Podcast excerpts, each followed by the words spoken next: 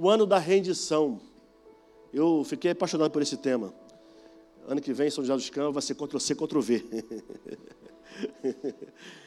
Porque esse ano nós estamos tratando, cooperando para revitalizar. Revitalizar a liderança, trabalhar com a liderança, discipular a liderança, fazer discípulos e evangelizar. Esse é o, é o, é o nosso ponto ali em São José dos Campos. E aí, quando o pastor disse desse tema, e eu tive aqui no dia 7, e namorei esse tema, e quando eu voltei para casa, que eu fiquei orando e estudando sobre esse tema, eu achei ele fantástico. Então, eu quero parabenizar aí a sensibilidade do coração do pastor por ouvir Deus, porque entendemos que precisamos de fato estarmos rendidos aos pés do Senhor. Não é verdade? Porque se nós pararmos para pensar o que é rendição, nada mais, nada menos é o de quê? Uma entrega. É eu me entregar àquele que é soberano. É eu estar rendido aos pés daquele que pode todas as coisas. É eu entender que uma hora é, rendido aos pés dele, só tem que fazer a vontade que é dele e buscá-la, porque ela é, ela é santa, não é isso? Ela é perfeita, a vontade do Senhor. Por isso que todo o povo de Deus precisa entender que precisamos diariamente estarmos rendidos. E o nosso maior exemplo de rendição, quem é? Cristo Jesus, a quem nós adoramos nesta manhã, através dos louvores. Ele é o nosso maior exemplo de rendição. Cristo se rendeu, se entregou a, a quê, queridos? Ao plano salvífico do Pai.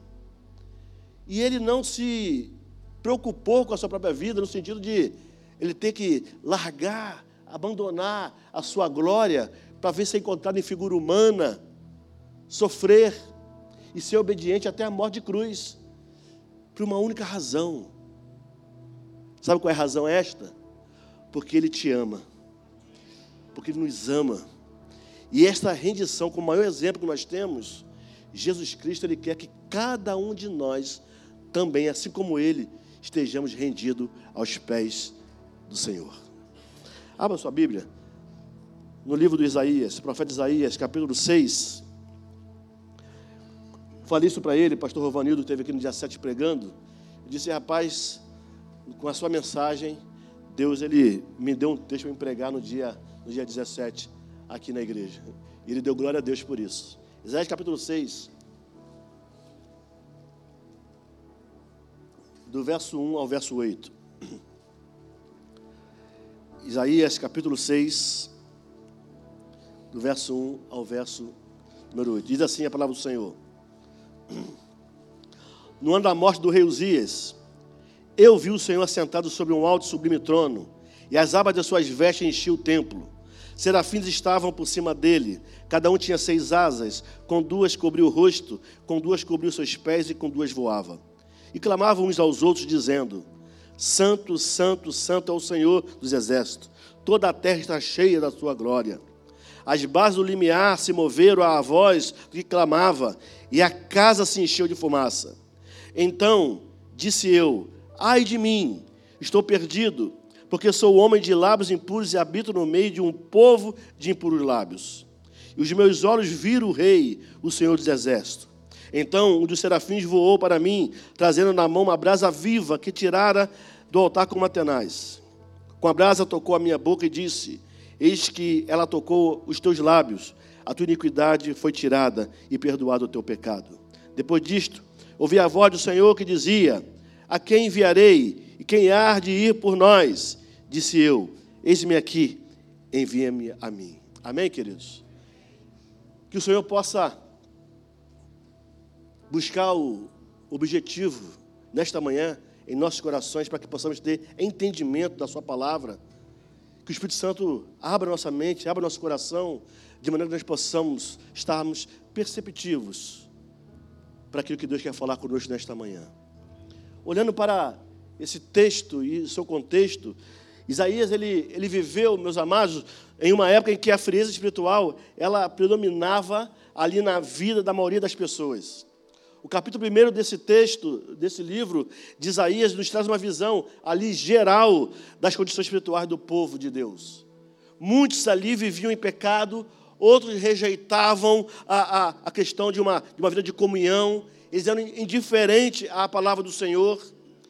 E aí, quando você vai olhando para essa descrição desse contexto, parece que nós estamos vivendo no século 21.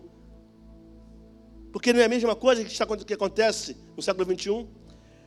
Frieza do povo de Deus, aparta, se apartando da, da palavra de Deus, indiferente às questões do céu.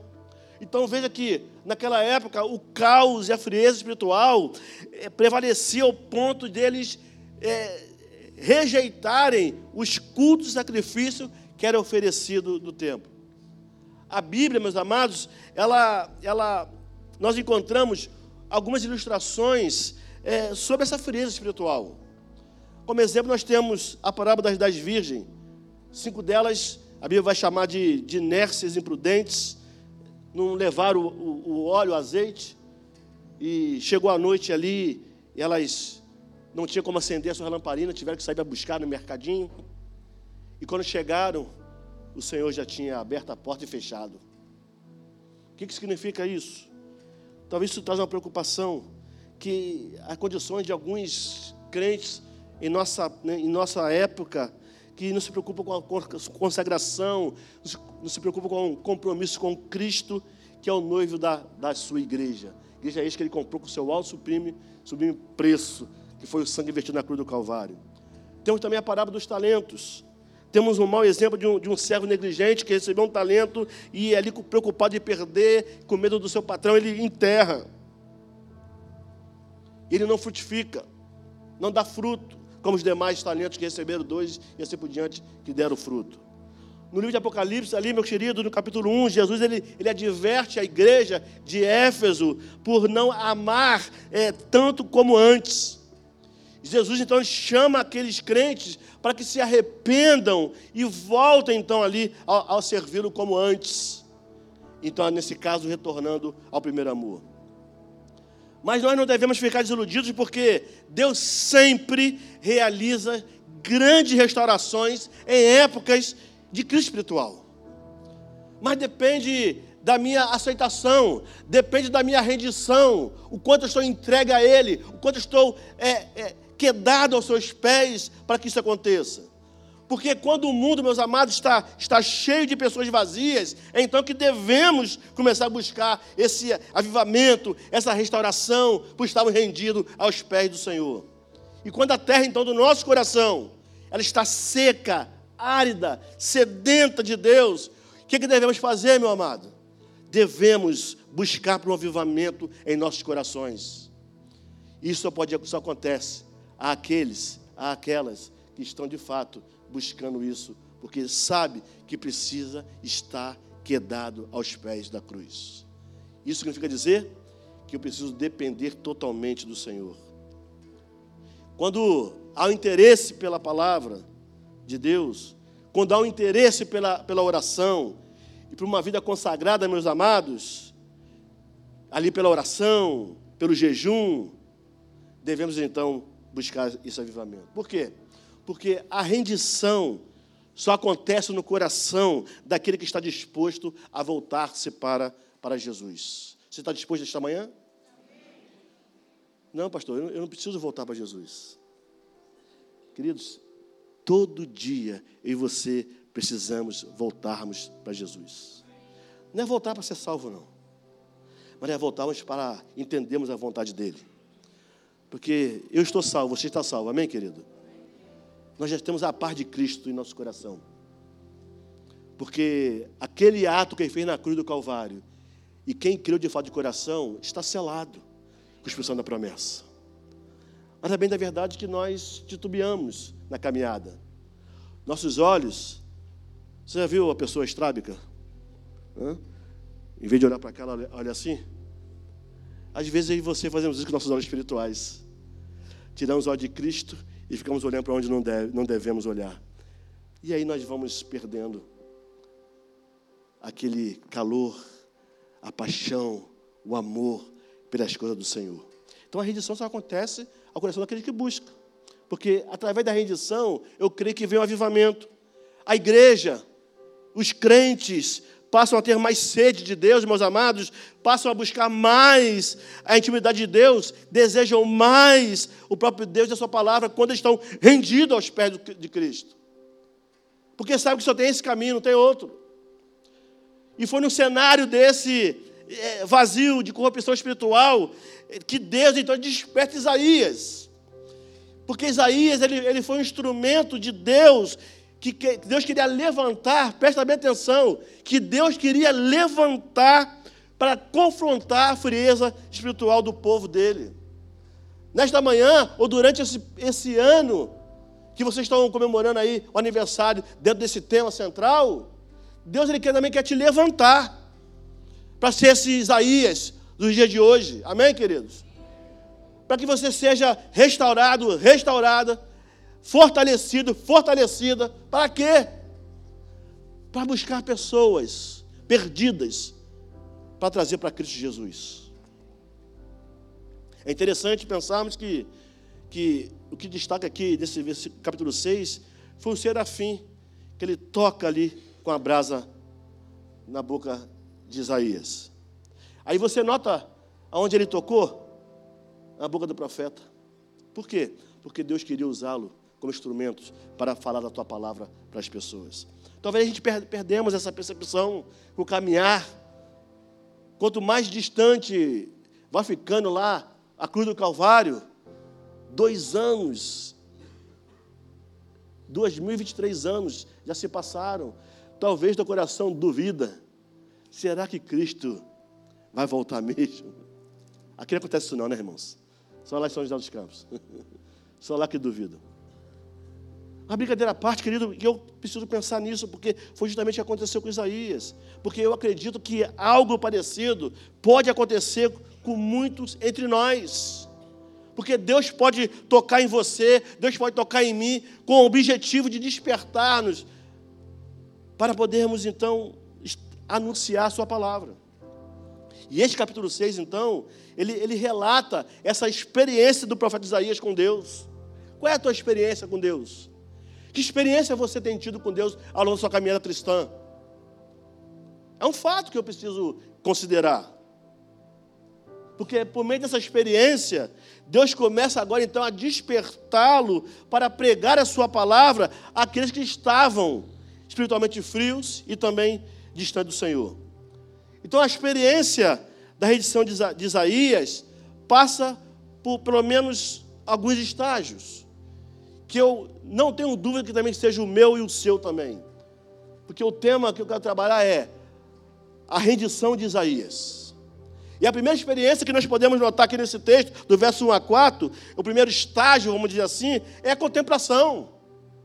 Se você notar aí, ele viu o Senhor, verso de 1 a 4, no ano do rei, no ano da morte do rei Josias, eu vi o Senhor assentado sobre um alto sublime trono. E aí vai dizendo o que ele estava vendo lá no verso 2, no verso 3. E aí diz que clamam uns para os outros, dizendo: Santo, Santo, Santo é o Senhor dos Exércitos. Aí vai dizer que a, a terra está cheia da sua glória. E as debaixo do limiar ali então se moveram a voz do que clamava. Isaías, então, meus amados, ele, ele vê, ele, ele contempla o Senhor no alto sublime trono. Numa época que o rei Uzias é, é, havia morrido, e a morte do rei deixou um vazio no poder, gerando o quê? Gerando disputas pelo trono.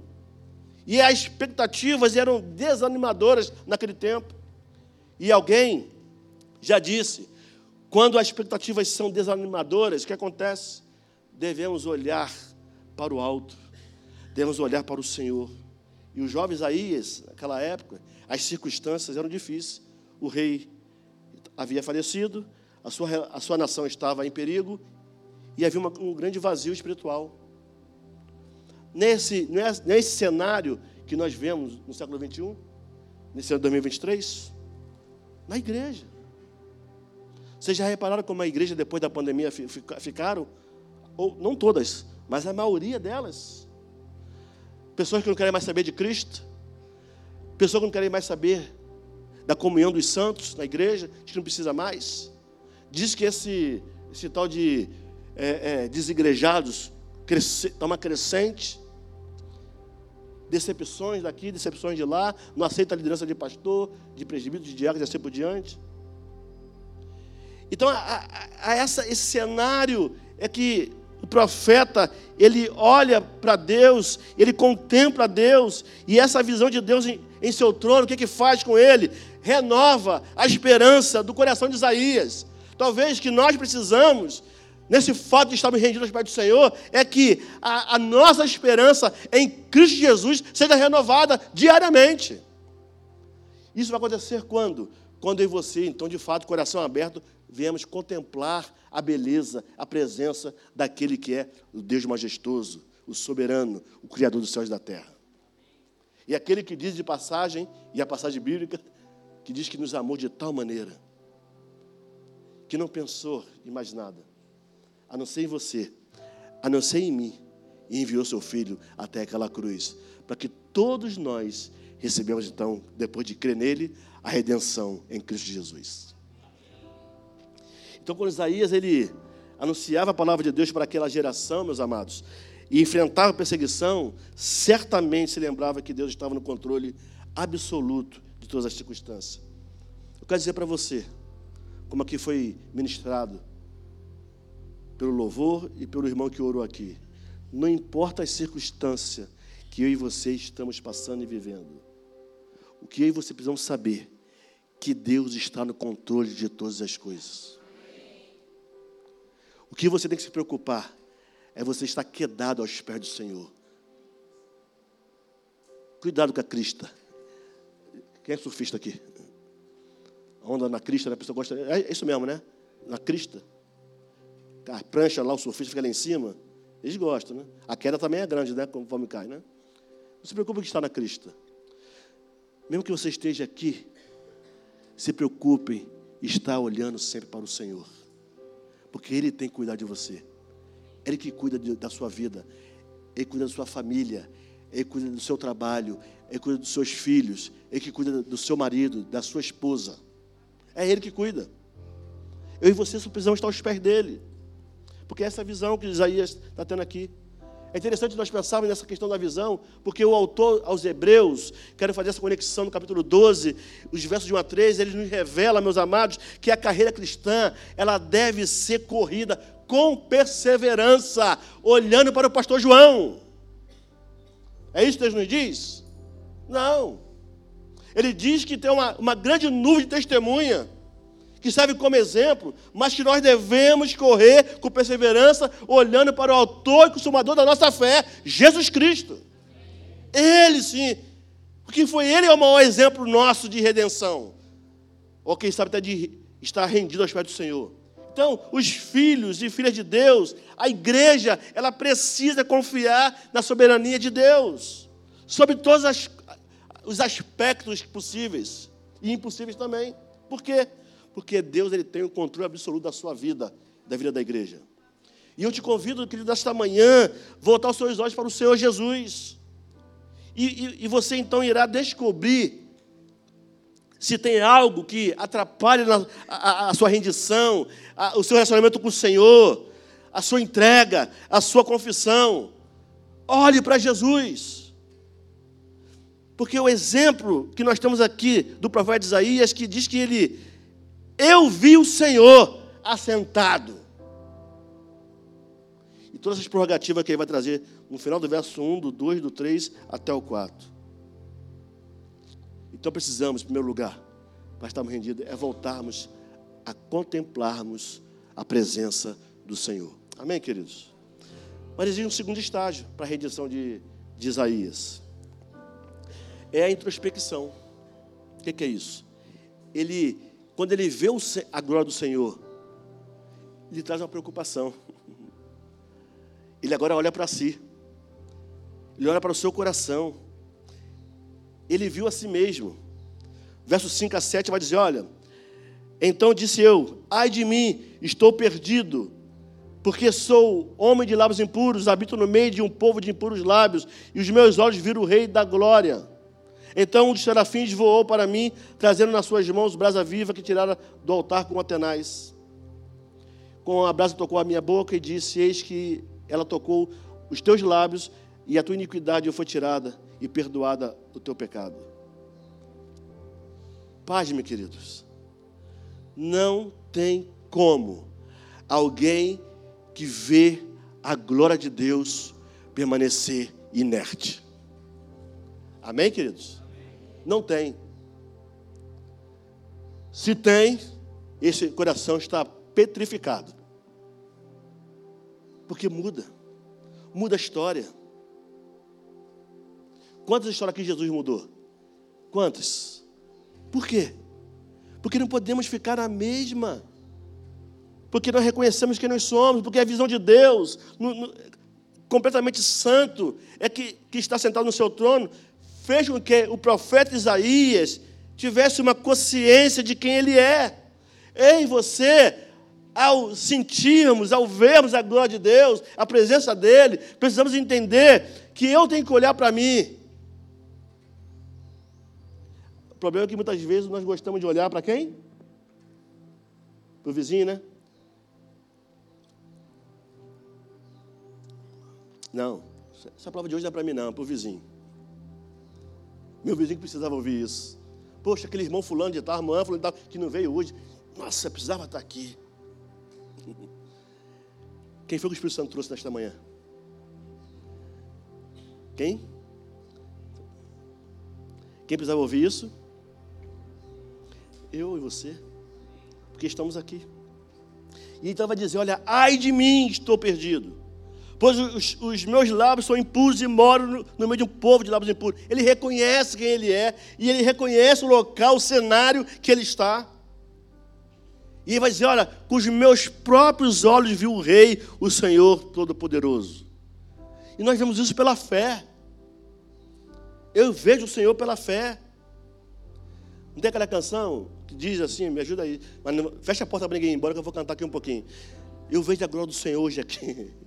Quando lá na igreja eu pergunto, irmãos, eu posso cantar? É, é um coro uníssono. Não! Mas veja só, queridos, eu vejo a glória do Senhor hoje aqui. E ao vermos a glória do Senhor, é onde nós estivermos.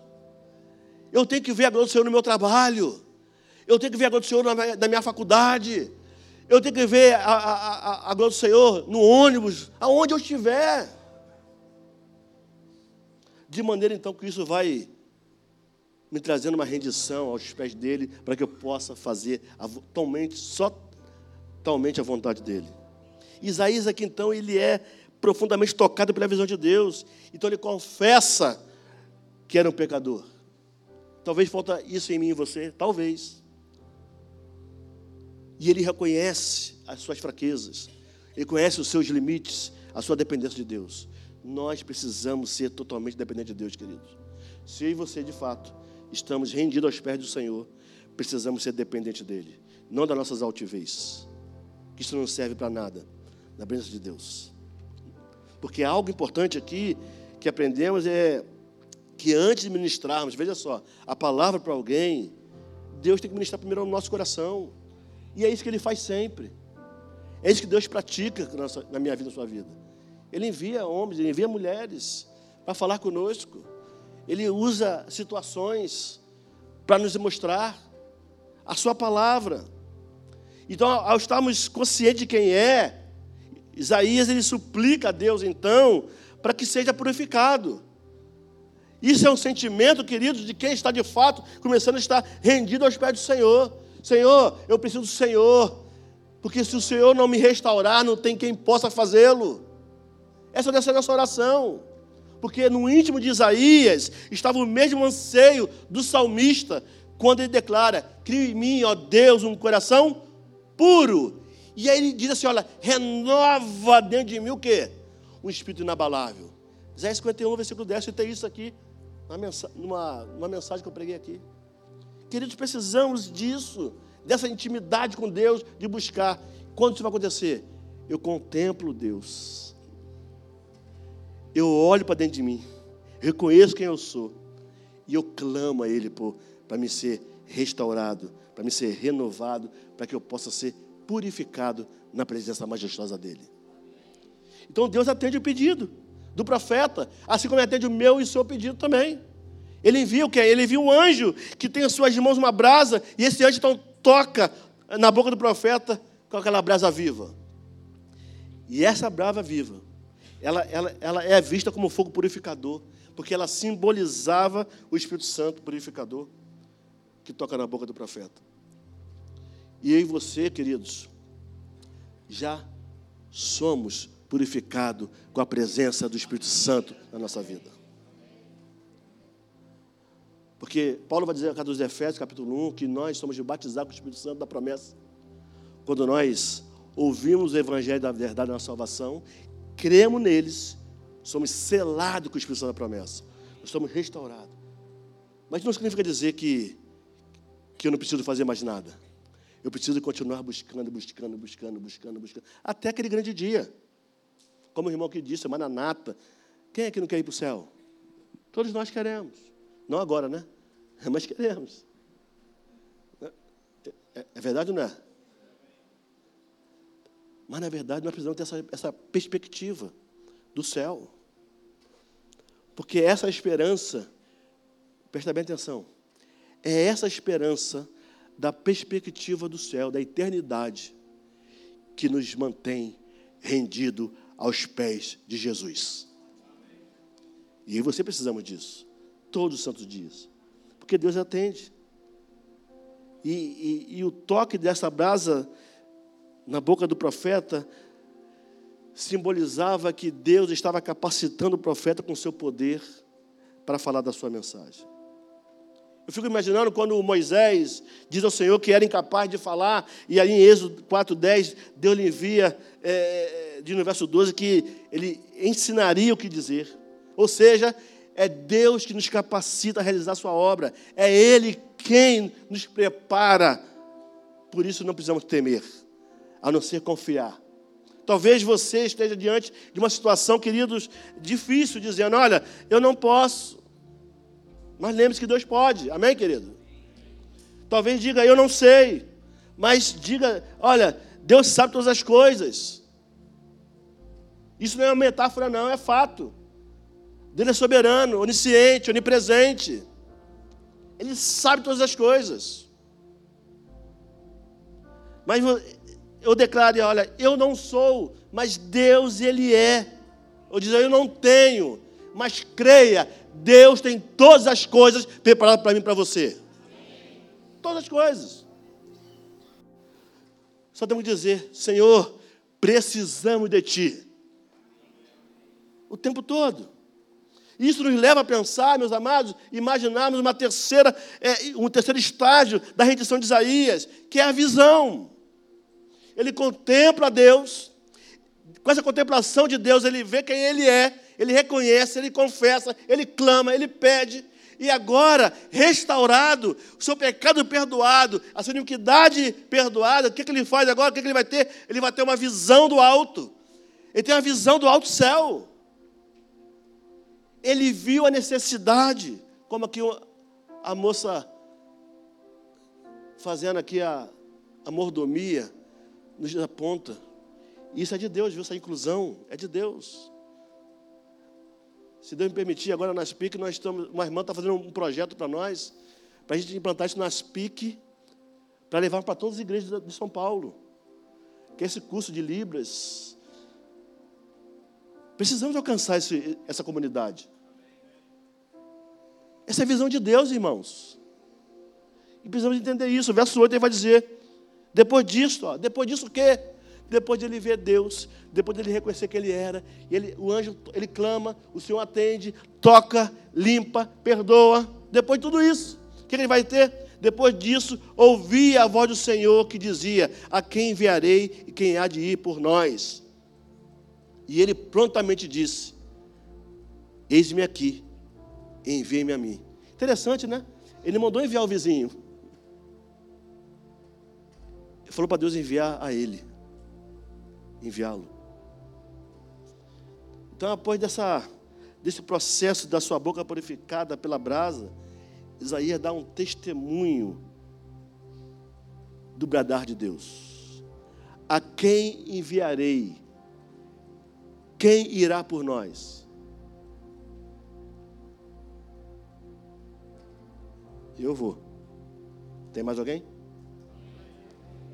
Tem mais alguém? Semana que vem, domingo que vem, a história aqui vai ser diferente? Aliás, amanhã, né? Amanhã tem, amanhã tem escola é culto, é escola dominical, né? Amanhã. As células. Oração. Eu venho e trago mais um, mais uma comigo. Ô oh, glória! Eu venho e trago mais um, mais uma comigo. Esse instrumento que Deus quer te usar para que você possa alcançar as vidas, amados. A nação precisava de Deus e o Senhor queria então um servo para ministrar o povo.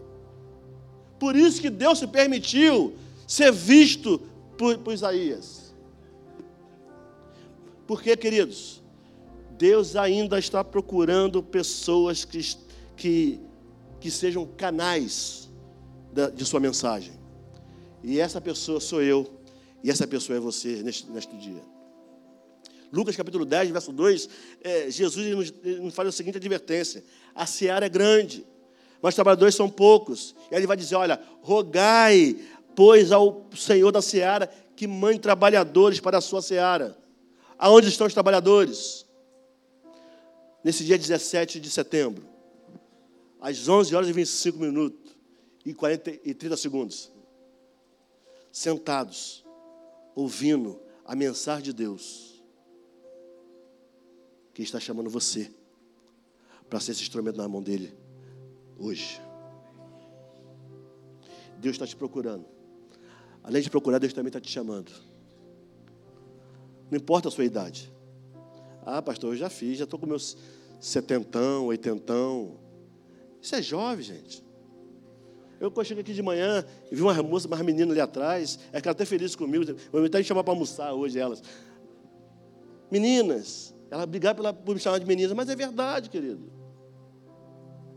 Só acaba a nossa história aqui quando o papai nos levar para o seu para si. Enquanto nós tivermos fôlego, uma energia sequer, precisamos ser instrumento na mão de Deus. Deixar nos usar. Porque no reino de Deus, nunca há desemprego. No reino de Deus não há aposentadoria. Amém, queridos? Todos são trabalhadores no reino de Deus. Porque quem está rendido aos pés do Senhor não fica inerte, não consegue. Porque o Espírito Santo incomoda. Se você e eu, nós somos propriedade exclusiva de Deus, somos morada do Espírito Santo, ele nos incomoda o tempo todo. Muitas vezes nós estamos trábicos e não estamos olhando para o centro da vontade de Deus, a não ser para aquilo que nos interessa. E nesta manhã, Deus está curando os estrábicos. Quando eu falo estrábicos, queridos, é espiritualmente falando, tá? Eu também creio que fisicamente também pode curar. Eu também creio. Mas Deus quer te curar nesta manhã para que você volte ao centro da vontade dEle. Isaías tinha essa consciência. Paulo, ele vai falar e pergunta em Romanos, capítulo 10, verso 14: Olha, como, como porém invocarão aquele a quem não creram? E como crerão naquele que nada ouviram? E como ouvirão se não há quem pregue? Cadê os pregadores? Você está rendido aos pés do Senhor? Você reconhece que é um pecador? Precisa ser perdoado pelo Senhor? Ele está te dando essa visão esta manhã. Levante-se e seja o porta-voz de Deus. E seja o instrumento de Deus. Porque o resultado de estarmos rendidos é este. A alegria e a salvação volta, nos toma e nos impulsa, nos impulsiona a fazermos a vontade daquele. Por isso que ele vai dizer em Mateus: ide por todo mundo. E fazer o que, queridos? Fazer discípulos de todas as nações. Começa aqui em Jerusalém. Depois vocês vão para Samaria. Depois vocês vão para o confim das terras. Os confins da terra. Mas começa aqui em Jerusalém. Jerusalém é a sua casa. Jerusalém aqui é as vizinhanças da igreja. Precisamos fazer isso. Então Isaías tinha essa, essa consciência. Eu e você também precisamos ter. Parece-me que, que muitos estão esperando que um anjo desça do céu para lhe rodar, vá evangelizar. Mas basta ver a necessidade, basta contemplar os campos da seara que estão branquejados para a ceifa. E temos. E temos. É tão bom isso, querido. Quando nós começamos a ir lá no fruto e na árvore do fruto e só puxar assim, ó, pronto para ser colhido. E Deus vai te dar a graça de você ver essa pessoa confessando a Jesus como seu Salvador. Igualmente, Apocalipse capítulo 14, verso 15, diz: ó, o que, que João vê lá nessa visão? João, o apóstolo João ele vê a visão de um anjo que sai, que sai do santuário gritando em grande voz. Olha, este anjo ordena assim: olha, toma a tua foice e ceifa, e ceifa, pois chegou a hora de ceifar, visto que a seara da terra já amadureceu. É a visão futurística. Talvez esse dia seja hoje, para mim e para você de fazermos isso. Um certo escritor, ele disse que há crentes que na, na vida secular são leões que rugem, mas na obra de Deus são gatos velhos cansados. Precisamos de coragem e força dos leões, meus amados e minhas amadas, para realizarmos a obra de Deus nestes dias. Porque certamente Ele, o Senhor, que é o dono da seara, vai nos capacitar se eu e você estivermos dispostos e dispostas. Amém, querido? Essa é a rendição. Não tem nenhum mistério nisso. É só entrega. É você chegar nesta manhã e dizer: Senhor, eis-me aqui. A partir de hoje, eu quero estar prostrado nos pés da cruz de Cristo, entendendo que eu preciso fazer somente a vontade dEle. Enche-me do teu espírito de maneira que eu só venha buscar a sua vontade. Quando você assim o faz, creia que das suas coisas Ele te guarda e Ele te abençoa. Eu quero concluir dizendo o seguinte: Isaías se dispôs, e eu e você precisamos nos dispor. E havendo disposição, o que é que Deus faz? Deus nos usa para realizar grandes coisas. A história missionária é a história de homens e mulheres que se colocaram, meus amados, à disposição para levar o Evangelho aos mais remotos lugares do planeta. Lucas capítulo 13, verso 17, Jesus ele vai contar uma história de um agricultor que ele cuidava de uma figueira há três anos. E ele então procurava fruto dessa figueira, mas não os achava. Então o que, é que ele ordenou? Ele ordenou que ela fosse cortada, pois estava ocupando inutilmente espaço na terra. Eu tenho certeza que esse não é o seu problema. Esse não é o nosso caso. Nosso caso é só, talvez, questão de obediência. Precisamos obedecer. Aquele a quem nós chamamos de Senhor, a quem pela fé nós recebemos como o Deus da nossa vida, aquele que nos restaurou, aquele que nos trouxe paz ao, ao nosso coração aquilo que nos, nos dá razão de viver. Não é verdade? Isaías capítulo 5, Deus ele compara o seu povo a uma vinha. Ele planta esta vinha no lugar de muita prosperidade. E, e, e ele a cerca e ali com, e simbolizava a sua proteção. Ele a limpa, que simbolizava a santidade sendo gerada em nós. Ele edifica uma, uma torre que simbolizava que ele nos protege. Então veja que interessante. Você e eu, nós somos a vinha de Deus. Ele está ali ao nosso redor, querido. Fazendo o quê? Nos, nos guardando, nos protegendo, nos santificando o tempo todo, nos protegendo para o louvor do nome dEle. Por quê? Porque eu e você somos propriedade exclusiva de Deus. O meu apelo nesta manhã, a cada irmão que aqui está, é que nós não sejamos encontrados por Deus na condição de uma figueira ou de uma vinha que está sem frutos, ocupando inutilmente o espaço.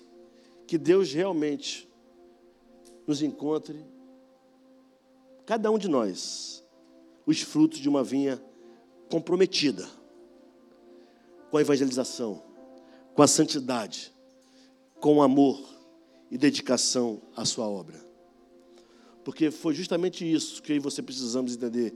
Quando o autor de Hebreus vai dizer isso, que nós devemos correr com perseverança, olhando para o, o, autor da nossa fé, que é Jesus Cristo, Jesus ele não, ele, ele não se portou com a ignomínia, ele não se portou com o sofrimento que, que, que viria, mas por amor a mim e a você, ele sofreu tudo aquilo. E é por esta razão que eu e você precisamos estarmos de pé, santificados, determinados, com amor para obedecer a sua palavra. É rendição de Isaías. É a minha rendição, é a sua rendição. Amém, queridos? Custa a cabeça, vamos orar?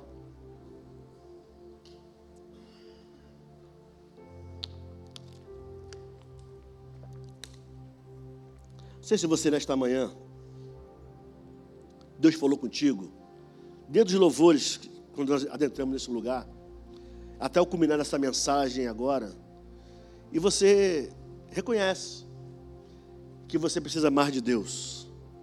Você reconhece que realmente você tem até mesmo percebido a presença de Deus, mas isso não tem trazido nenhum tipo de incômodo, de mudança na sua vida. Eu quero orar por você.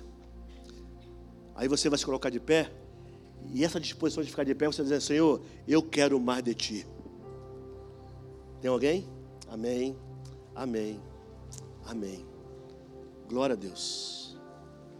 Porque que não seja mais uma mensagem que e você ouvimos, como o irmão aqui na administração disse. Porque sabemos, mas nós temos que viver isso de fato de verdade. Nós temos que pôr em prática aquilo que de fato nós entendemos, que o Espírito Santo está falando aos nossos corações através da Sua palavra. E aí, amado, você vai ver quantas coisas Deus vai fazer você fazer. Porque Ele vai abrir portas onde você nem imaginava em tê-la. Senhor, em nome de Jesus, eu quero louvar o Teu nome por esse tema tão precioso que trata da rendição, que nos incomoda ao, ao estarmos na tua presença, ao percebermos o teu toque, sentirmos a sua presença na nossa vida, Pai. O quanto nós olhamos para nós e vimos quão pecadores nós somos, que precisamos das tuas misericórdias, que precisamos do seu perdoar, que precisamos do seu renovar nas nossas vidas e, sobretudo, que o Senhor venha renovar a visão do Senhor em nossos corações, de maneira que nós possamos enxergar aquilo que nós não estávamos enxergando até aqui, Senhor. Ó oh, Deus, abra os olhos do nosso coração e nos permita enxergar a tua presença majestosa. De maneira, ó Pai, que nós temos que obedecer a tua palavra. De maneira que nós temos que ter prazer, amor em pregar o teu evangelho a partir do momento que nós estamos restaurados na tua presença, Pai. Obrigado, Senhor, pelo teu amor. Obrigado pelo sacrifício da cruz do Calvário. Obrigado pela ressurreição do nosso Salvador. E obrigado, Pai, porque o Senhor nos alcançou de tal maneira, nos comprando com alto sublime preço. Nós estávamos mortos. E em Cristo Jesus nós temos vida, porque os nossos pecados foram perdoados, ó Pai. E agora, Deus, que a tua visão renovada aqui estamos nós, a tua igreja aqui do parque, completando 68 anos de história aqui nesse lugar pregando o Evangelho. Esse projeto, esse processo possa ser, ter continuidade da pregação do Evangelho a partir de cada membro dessa igreja comprometido com a tua obra nesse lugar, Senhor. E certamente, ó Deus, o Senhor fará grandes histórias nesse lugar. Obrigado pela vida do pastor José Roberto. Obrigado pela vida da sua família. Obrigado pela vida da Terezinha, Pai, pelo dia 15 de setembro, onde nós comemoramos o dia da, da esposa do pastor congregacional. Dê a esse casal, essa família pastoral, toda a sabedoria do alto, discernimento para cuidar do teu rebanho neste lugar. Abençoe os presbíteros, abençoe os diáconos e diaconisa. Guarda cada um dessa liderança em tuas mãos, que possa haver unidade, que, que, que eles juntos possam contemplar a tua presença para poder orientar a tua igreja neste lugar, de maneira que todos nós possamos viver a unidade de acordo com a tua presença em nossas vidas, ó Pai. Nós pedimos perdão, Pai, pelas nossas negligências, perdão pelos nossos pecados, mas também te agradecemos por tudo, sobretudo a salvação em Cristo Jesus, agora e por todo sempre. Todos digam.